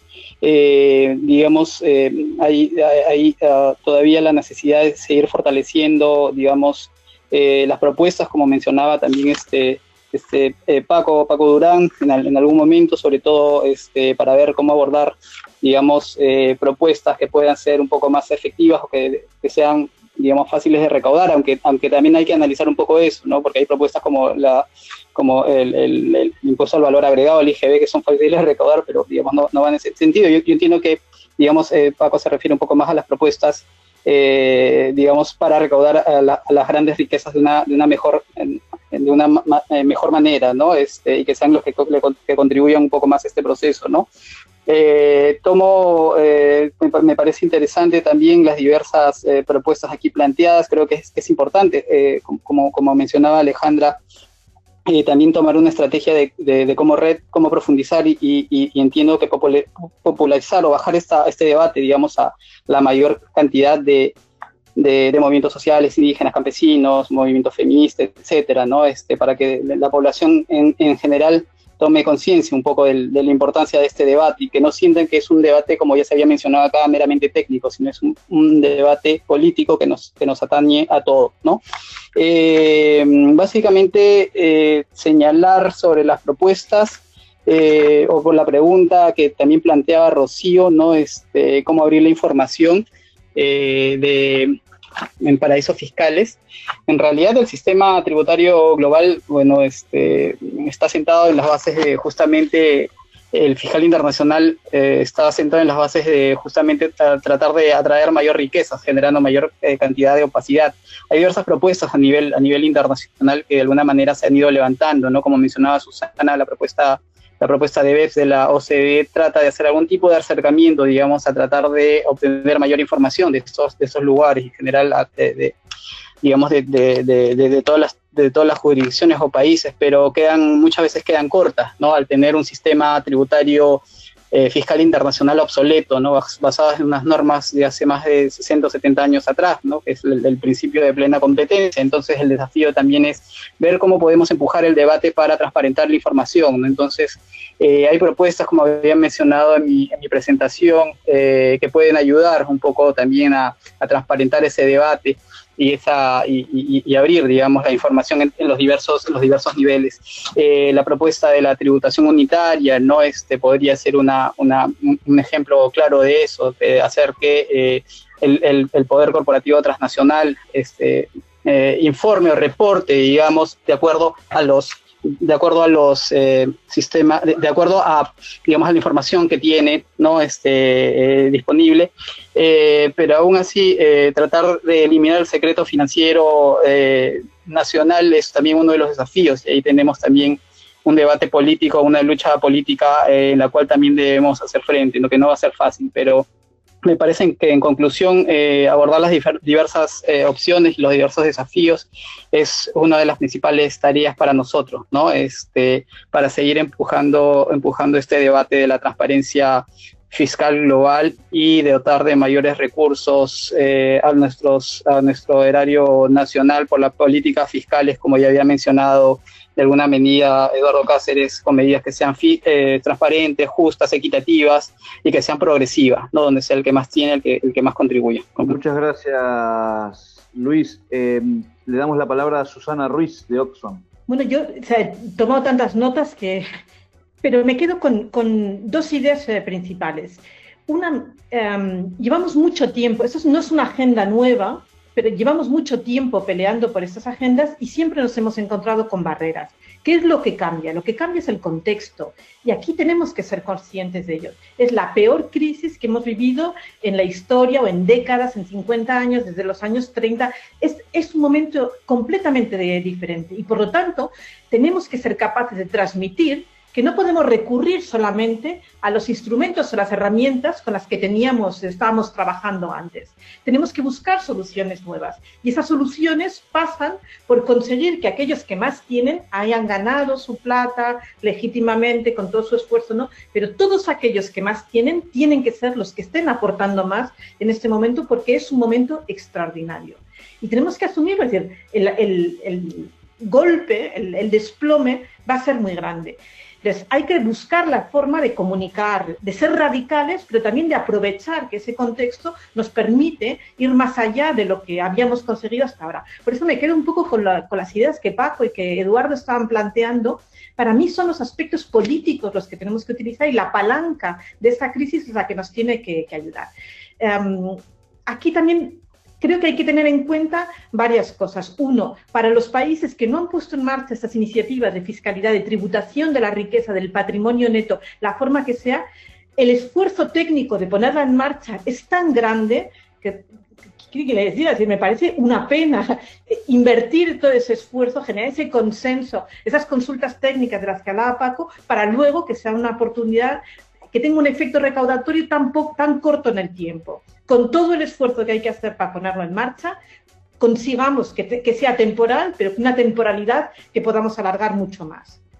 Dos, Em, cuando hablamos de tributación de la riqueza hay que pensar que tiene muchas formas. Estamos hablando aquí del patrimonio neto, pero tendremos que ir viendo también cómo recuperamos la fiscal, la tributación sobre las ganancias de capital, eh, cómo estamos eh, generando también una tributación diferente sobre la propiedad. Son mecanismos que hay que ir después hay que ir buscando el momento adecuado. Pero el, oportunismo político es una clave.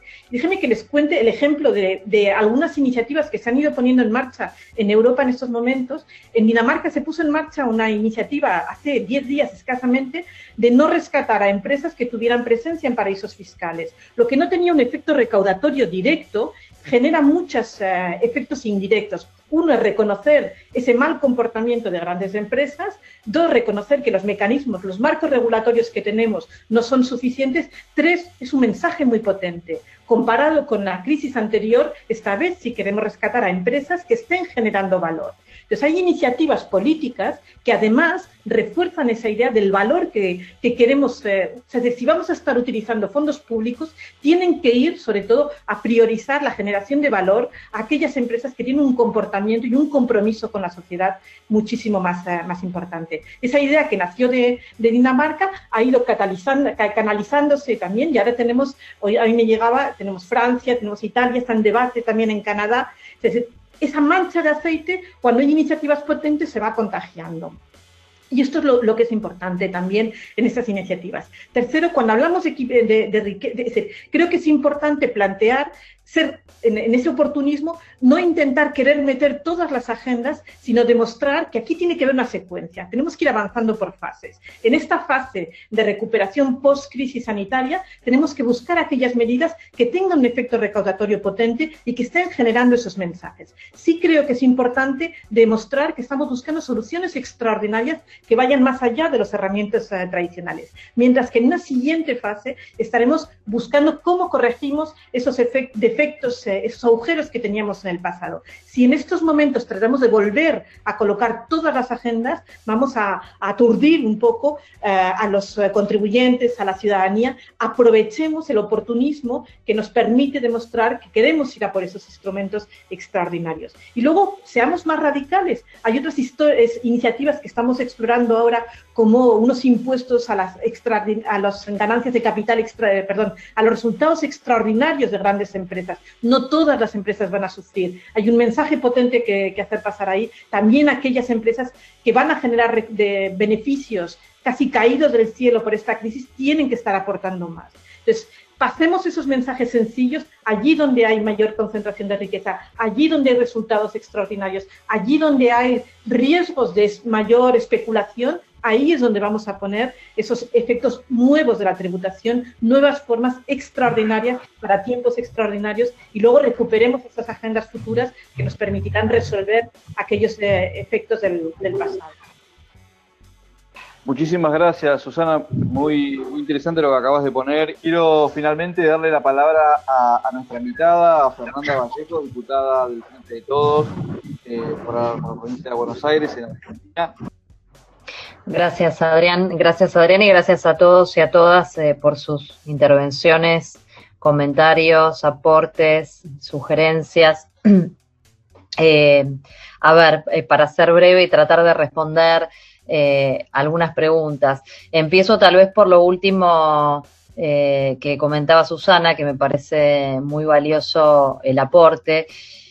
Primero para contextualizar, ¿no? Y mm, compartiendo lo que ella decía, eh, creo que somos eh, muchos y muchas los que no solamente eh, compartimos el consenso que creo que es a esta altura indiscutible para todo el mundo sobre lo extraordinario y excepcional del momento que nos toca atravesar, seguramente fuera de toda, de toda previsión para todos nosotros. pero además tendríamos que poder pensar que este esté siendo también un momento, un punto de inflexión en la historia del sistema, eh, que tal vez estemos siendo testigos de la apertura de una puerta hacia un nuevo ciclo dentro del desarrollo del sistema capitalista. Y en este sentido me parece que es realmente muy significativo, si lo interpretamos de esta manera, pensar también que eso debe ser concebido como una oportunidad para estos debates que estamos dando y para muchos otros debates eh, que, como bien se decía también eh, en las diferentes intervenciones, eh, forman parte de agendas que venimos trabajando desde hace mucho tiempo, algunas que se han abandonado durante décadas por efecto de la imposición del ciclo neoliberal, pero que hoy tal vez tenemos nuevamente la oportunidad de recuperarlas y de fortalecerlas a la luz de, de todos los avances y los trabajos que hemos podido producir en estos tiempos, más allá de que no de que no hayan sido podido, de que no hayamos podido llevarlas a la práctica. Eso me parece que es un punto importante porque también eh, nos permite mirar estos debates con una perspectiva diferente. Aquí en la Argentina, por ejemplo, eh, en las últimas semanas se han avanzado en una serie de iniciativas, más allá de, eh, del impuesto a las grandes riquezas, que con seguridad estará siendo ley en un par de semanas. Eh, pero además, por ejemplo, Susana mencionaba la decisión de Dinamarca, que también eh, fue una decisión que tomó Polonia y, algunos otros países, eh, entre ellos Argentina. La Administración Fiscal Argentina decidió en el marco de un paquete importante de ayudas que el Estado está poniendo a disposición, no solamente de las personas, de los trabajadores, eh, que obviamente están atravesados por severas dificultades, muchos porque directamente son desocupados, como les decía, tenemos un 9% casi de desocupación abierta, pero también eh, muchos trabajadores que se desenvuelven en la informalidad, que son cuentapropistas, que viven eh, realmente del ingreso que pueden hacer en el día a día y que por supuesto frente a las condiciones que impone el aislamiento social, evidentemente no están pudiendo tener ingresos. y entonces el Estado Nacional ha puesto en marcha eh, un programa que se llama eh, Ingreso Familiar de Emergencia, eh, que está abarcando a 8 millones de personas en la Argentina, pero también un importante paquete de, ayuda para las empresas que están en dificultades, obviamente por la parálisis de la actividad económica, muchas de ellas sin generar ingresos o algunas generando ingresos mínimos, y buscando preservar justamente el empleo y los ingresos de los trabajadores, es que el Estado dispuso una política para cubrir hasta el 50% de los salarios de los trabajadores y de las trabajadoras, pero ha excluido la administración fiscal de la posibilidad de acceder a esas ayudas justamente a las empresas que se encuentren radicadas y tengan actividades en paraísos fiscales, entre otras este, entre otros requisitos, eh, siguiendo las iniciativas que ya este, habían tomado otros países.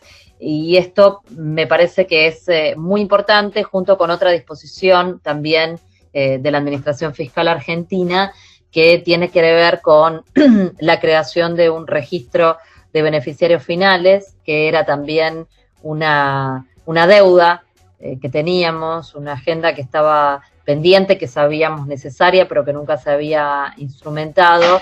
Eh, y me parece que son elementos, estos y muchos otros más que podemos sumar, que seguramente van a, van a contribuir y deben contribuir a fortalecer lo que hasta aquí han venido siendo puras debilidades para el Estado y por supuesto para el conjunto de nuestra sociedad. Me parece que es un momento propicio para avanzar en ese sentido.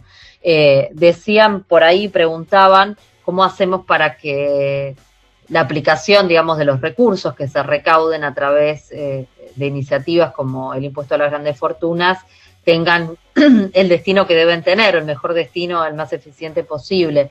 En el caso de la iniciativa en la que nosotros estamos trabajando, nos hemos planteado establecer eh, un destino específico para esos recursos que tienen que ver con necesidades propias eh, de, la lucha, del combate contra el coronavirus, eh, por ejemplo, la adquisición de insumos hospitalarios, el fortalecimiento del sistema público de salud, la adquisición de respiradores, que es en este momento eh, un insumo indispensable para poder atender justamente a las personas que presenten mayores riesgos frente a una situación de contagio y que, de acuerdo con las estimaciones de los especialistas, no son suficientes los que existen en el país eh, para cubrir una situación este, de, pico, digamos, de contagios que todavía no se ha producido en la Argentina. Y disposiciones eh, específicas eh, que tienen que ver con problemas económicos y sociales que surgen precisamente como consecuencia de, la pandemia y de las y de las medidas sanitarias vinculadas al aislamiento social y al de la actividad económica, eh, como por ejemplo el fortalecimiento de los programas que tienen que ver con atender o cubrir los salarios de los trabajadores que se queden sin ingresos y eh, acompañar a las empresas para que aquellas que están en dificultades no tengan que verse eh, en posición de tener que, despedir o, reducir su planta de trabajadores, lo cual son eh, dos, me parece, elementos fundamentales para el día después también, ¿no? Porque no se trata solamente de cómo enfrentamos hoy la lucha contra el virus y cómo eh, achatamos, como dice todo el mundo, o, aplanamos la curva de contagios y cómo trabajamos para que nuestros sistemas de salud no se vean desbordados y le puedan prestar a todos los ciudadanos y las ciudadanas la atención que necesiten en el momento que lo necesiten, sino que también estamos obligados a estar pensando en el día después, porque evidentemente las consecuencias eh, se van a seguir sintiendo durante mucho más tiempo luego de haber eh, superado la fase sanitaria, digamos, de la crisis. Y allí me parece que eh, haber ganado tiempo en la toma de decisiones y en la instrumentación de políticas como las que estamos hablando, me parece que es además un buen punto de partida, un buen piso desde el cual empezar a trabajar en la recuperación que sin lugar a dudas va a requerir de enormes esfuerzos y por sobre todas las cosas de un rol central y sumamente activo del Estado. Y para que el Estado pueda llevar adelante esa tarea y constituirse en un actor central que conduzca y lidere la recuperación de la economía y del bienestar de nuestra sociedad, tiene que, entre otras cosas, contar con los recursos para poder tener una respuesta eficiente que esté a la altura de la necesidad de nuestras sociedades. Así que eh, me parece que es un momento donde tenemos que trabajar fuertemente y trabajar pensando no solamente en el presente tan, tan crítico y tan excepcional que estamos atravesando, sino en el futuro inmediato que tenemos por delante, que sin lugar a dudas también va a ser crítico y excepcional, pero al mismo tiempo eh, puede constituirse en una oportunidad para que cuando salgamos de la crisis podamos emerger en un mundo diferente, en un mundo mejor, en el marco de estados que recuperen su capacidad de promover el bienestar de nuestros pueblos y de construir, por sobre todas las cosas, sociedades más justas y más equilibradas. Me parece que ese es el desafío fundamental que tenemos por delante. Yo, por último, quería señalar que mm, en estos días eh, la ONU ha planteado, y esto es significativo para la Argentina y también para otros países eh, que están atravesados severamente por problemas con, deudas insostenibles, como es el caso de mi país, la ONU ha planteado un llamamiento a la creación de un ámbito eh, global que permita ordenar las reestructuraciones y particularmente la necesidad de suspender los pagos durante estos tiempos de pandemia para los países endeudados, lo cual nos parece una iniciativa saludable. Eh, pero además nosotros estamos pensando que así como estamos planteando o está planteando la ONU la posibilidad de crear un ámbito de estas características para tratar un tema tan significativo como es la cuestión de la deuda externa, eh, la deuda soberana de los estados, eh, también sería propicio poder pensar en un ámbito de semejantes características para abordar eh, la cuestión de la fuga de capitales, de los flujos financieros ilícitos y, del fraude fiscal que han estado también atravesando todo este debate y son sin lugar a dudas un tema central de preocupación y de ocupación para la gran mayoría de los países. Eh, así que dejo esto para eh, a modo de cierre, pero lo dejo, lo dejo abierto y casi como una invitación para que pensemos en cómo podríamos, entre todos y entre todas, eh, fortalecer o promover a la creación de un ámbito de estas características donde de manera colectiva, cooperativa y coordinada eh, podamos fortalecer el trabajo de nuestros estados nacionales en un ámbito internacional que nos permita terminar con este, o por lo menos empezar a trabajar para terminar con este enorme flagelo que tanto daño genera a nuestras economías y al bienestar de nuestros pueblos, como es la fuga de capitales y la evasión fiscal. Muchas gracias, Fernanda. Sin dudas, tenemos una agenda muy importante por delante y, como decías al principio, esto no es un debate nuevo, es un debate histórico y en esto se nos va la vida, ¿no? En, este, en estos debates históricos que venimos teniendo. Quiero pedirles para finalizar una intervención a, quienes también oficiaron de organizadores de este evento, a Eduardo Cáceres, secretario general del Partido Socialista, y a Aida García Naranjo, ex secretaria general del Partido Socialista e integrante de la Comisión Política. Quisiera compartir con ustedes seis pistas para adelante, digamos, ¿no? Seis ideas que podríamos continuar trabajando. Primero, entender que el asunto, confirmar que el asunto de la fiscalía es parte de la agenda más amplia de reforma del Estado, el rol del Estado en la sociedad, este, su legitimidad y su eficacia, ¿no? Creo que esto está claro, pero el asunto de la fiscalía, siendo parte de esta agenda, es un tema específico que requiere un trabajo específico y en el cual se podrían lograr resultados incluso eh, al interior de un contexto estatal todavía precario. Esto para no amarrarnos a una apuesta eh, general eh, de mediano o largo plazo cuando tenemos oportunidades en el corto plazo para producir algunos cambios. Eh, segundo asunto, creo que esta coyuntura de crisis sanitaria, económica y social abre una ventana de oportunidad para el tema de la fiscalidad, no solo frente a la crisis, sino en el sentido más estructural.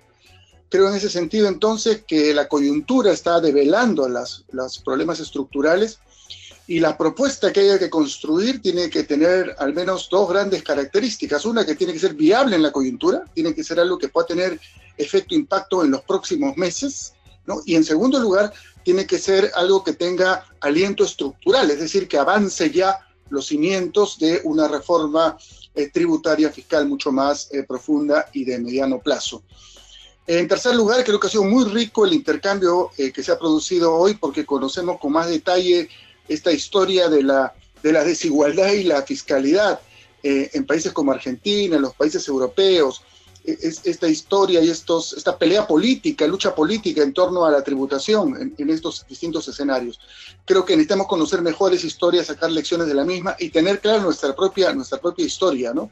Y creo que ahí los trabajos como los de Paco Durán este, son, son muy importantes para, para nosotros, ¿no? Y creo que hay cosas puntuales que aparecen que también debemos incorporarlas en nuestro, nuestra, nuestro arsenal de, argumentos y de herramientas, ¿no? Este tema de eh, la relación con las empresas que están domiciliadas fuera, eh, cómo identificar estos fondos que están fuera, etcétera. En cuarto lugar, creo que de lo que se trata entonces es de construir propuestas eh, y las propuestas, para usar un término de moda, que nosotros en otros terrenos cuestionamos, pero que aquí creo que es absolutamente pertinente, tenemos que ser capaces de focalizar al máximo las propuestas, ¿no? Como decía Paco, ese 1 o 2% de ultra ricos, ¿no? Que además se han hecho ultra ricos usando mecanismos muchas veces este, ilegales, fraudulentos y hasta criminales, ¿no? Y eh, aislarlos de tal manera que no puedan construir coalición en torno suyo. Y nosotros tenemos que construir una coalición que aísle a esos sectores. Y la propuesta no solamente son los contenidos, el impuesto, si las tasas donde se ponen, los, los, los, segmentos de, de, tributación, etcétera, sino también los instrumentos, ¿no? Y aquí en el Perú tenemos un instrumento que en algunos momentos ha intentado hacer cosas y en algún momento hemos tenido alguna relación con, con ellos y que habría que revaluarlo, ¿no? Que es el caso de la SUNAT, ¿no? Creo que una propuesta tiene que incluir, en el caso peruano, una, eh, eh, un capítulo sobre SUNAT, ¿no? Y eso habrá que verlo incluso con gente amiga que puede estar por ahí. Construir la propuesta, no solo en términos de contenido, sino también de herramientas, es decir, instituciones, y en términos de la coalición política que necesitamos para sacarla adelante. Y para construir esta coalición política, insisto, tenemos que focalizar bien a quienes queremos golpear con esta reforma eh, tributaria, con estas medidas que estamos planteando.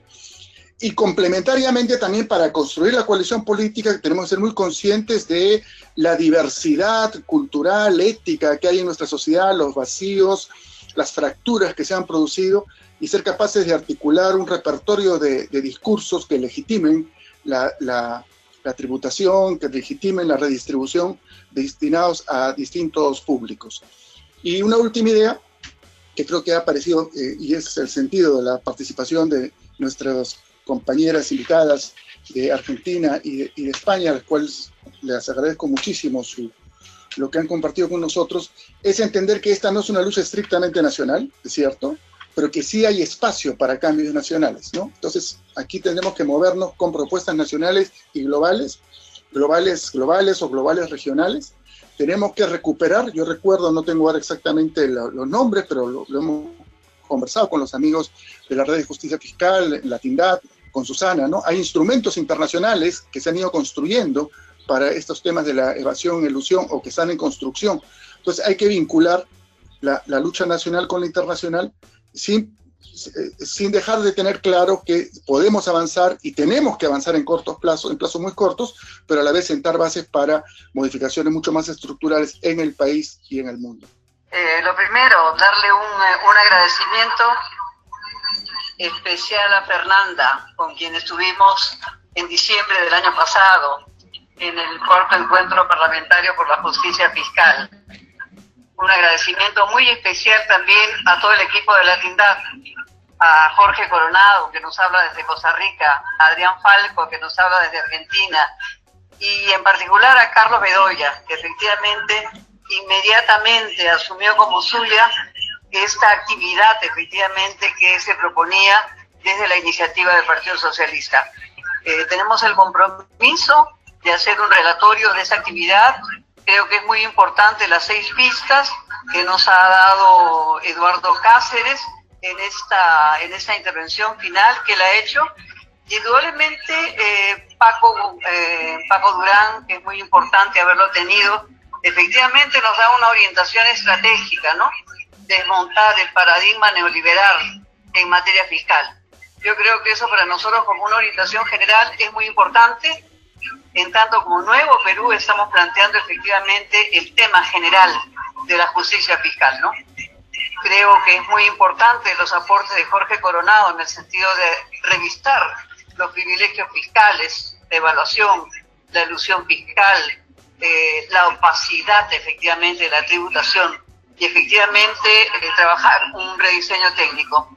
Como ha dicho Eduardo, estas eh, intervenciones nos dan una mirada general de, de, los diferentes países, no solamente de Argentina, sino de toda la Europa. Un especial saludo también a Susana, un agradecimiento por su aporte. Indudablemente seguiremos trabajando. Creo que se ha dicho que el contexto es fundamental y sobre todo eh, reflexionar sobre lo que nos dice Jorge Coronado desde Costa Rica, que en estas mismas iniciativas están Argentina, Ecuador, Perú, Chile. Indudablemente no es una agenda nueva, pero es un cambio de contexto. Se requieren, como ya se ha dicho, nuevas herramientas, nuevas formas de llevar, porque hay un sentido común también de sectores que no son solamente los de las grandes fortunas, que tienen eh, visiones críticas a la propuesta que se hace. Por lo tanto, necesitamos también las formas más adecuadas de la comunicación y de cómo llegamos. Mil gracias a todos nuevamente. Ha sido una reunión muy rica para nuestro aprendizaje, sobre todo, y para orientar de mejor manera nuestras propuestas. Un gran abrazo a todos los hermanos de los dos continentes que hemos podido, podido unificar. Muchísimas gracias, muy buenas tardes y buenas noches a otros. Muchas gracias a todo el equipo argentino, muchas gracias. Gracias, Mocha, muchas gracias, muchas gracias. Bueno, compañeros, compañeras, damos por finalizado entonces este primer conversatorio con, congresistas eh, y por supuesto los vamos a estar convocando para nuevas actividades y para que nos puedan acompañar y seguir aportando, como decíamos al principio, a, este debate que estamos empezando a desarrollar a, través de esta nueva herramienta y esta virtualidad a la cual nos, nos, impone el, el, el COVID-19. Eh, muchísimas gracias a todos por mi parte y por el lado de Fundación CES. Gracias a todos los que participaron y nos estamos viendo muy pronto, o por lo menos escuchando.